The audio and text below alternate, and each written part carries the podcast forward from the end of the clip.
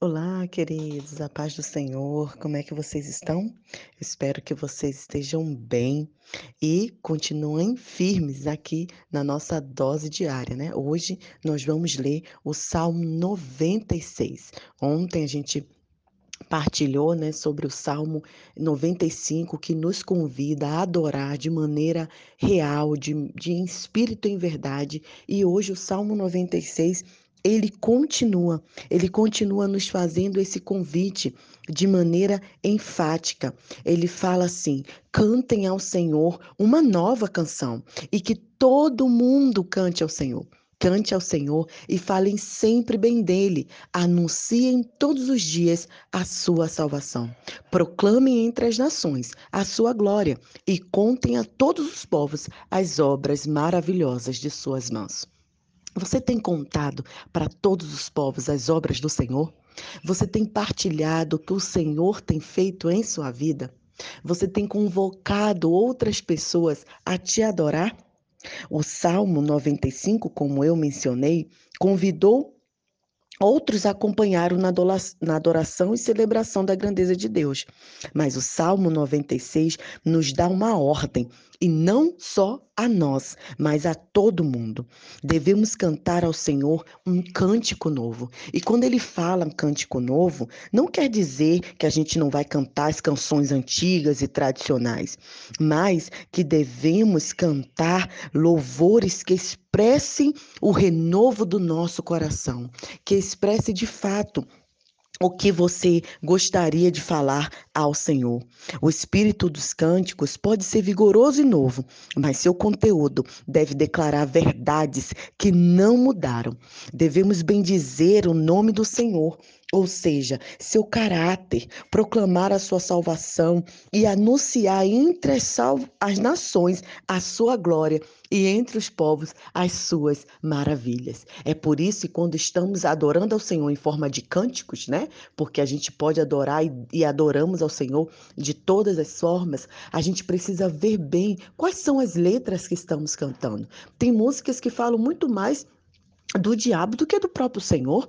Isso não são músicas de adoração, músicas que exaltam ao Senhor, música que diz o caráter dele. Essas músicas, sim, são músicas de adoração. Eu lembro que quando comecei a trabalhar com crianças aqui, tinha uma musiquinha que falava assim: carrego Jesus no bolso, eu sou feliz, carrego Jesus no bolso e, e Satanás, carrego Jesus no coração e Satanás no bolso. Eu falei, Crianças, pelo amor de Deus, né?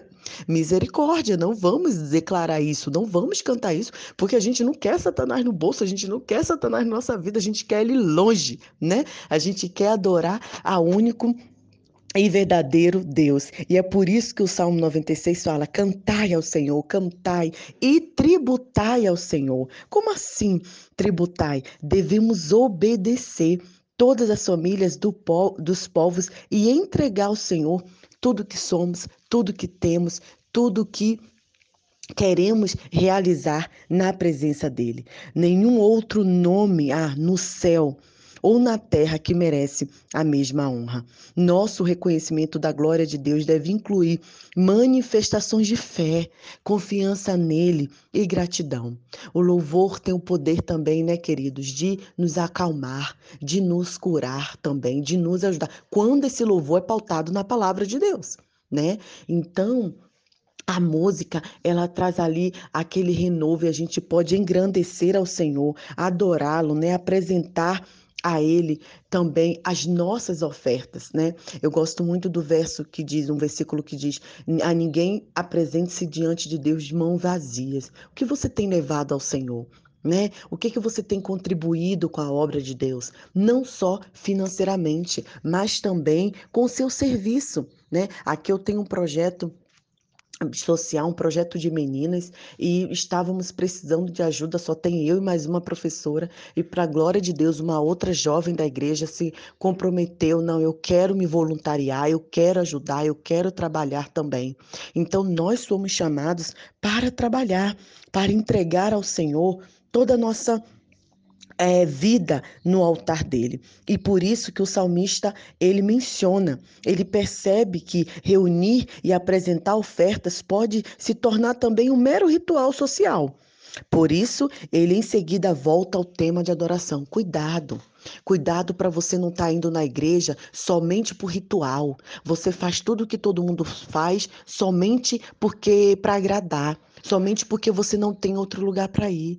Cuidado. Isso não deve ser um ritual, mas deve sim realmente ser uma adoração em espírito e em verdade, porque o Senhor, ele é também o nosso justo juiz. A palavra diz, né, no verso 10 ao 13 desse Salmo 96, que ele julgará a terra que ele julgará todos com equidade e justiça. Essa é a nossa esperança, é isso que nós acreditamos. E como cristãos, queridos, precisamos viver na expectativa constante da vinda do Senhor.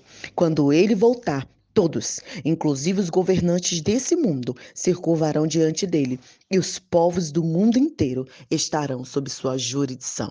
Você crê nisso? Então partilhe a palavra de Deus com outras pessoas, cante louvores que expressem a verdade do Pai, cantem louvores que expressem as escrituras, cantem louvores que expressem o caráter de Deus. E aí sim, você crescerá na sua vida espiritual, você crescerá em comunhão. E a música, a adoração, a ida ao templo não será mais um mero ritual, mas será feito sim, de maneira profunda e em verdade. Que Deus abençoe o seu coração e que você comece hoje a partilhar as grandezas de Deus. Pense nesse versículo, proclame entre as nações a sua glória, contem todos os povos as obras maravilhosas de suas mãos. Senhor, em nome de Jesus, nos ajude a proclamar a sua glória, nos ajude a cantar verdade sobre o seu caráter, nos ajude a te adorar em espírito e em verdade. Deus abençoe.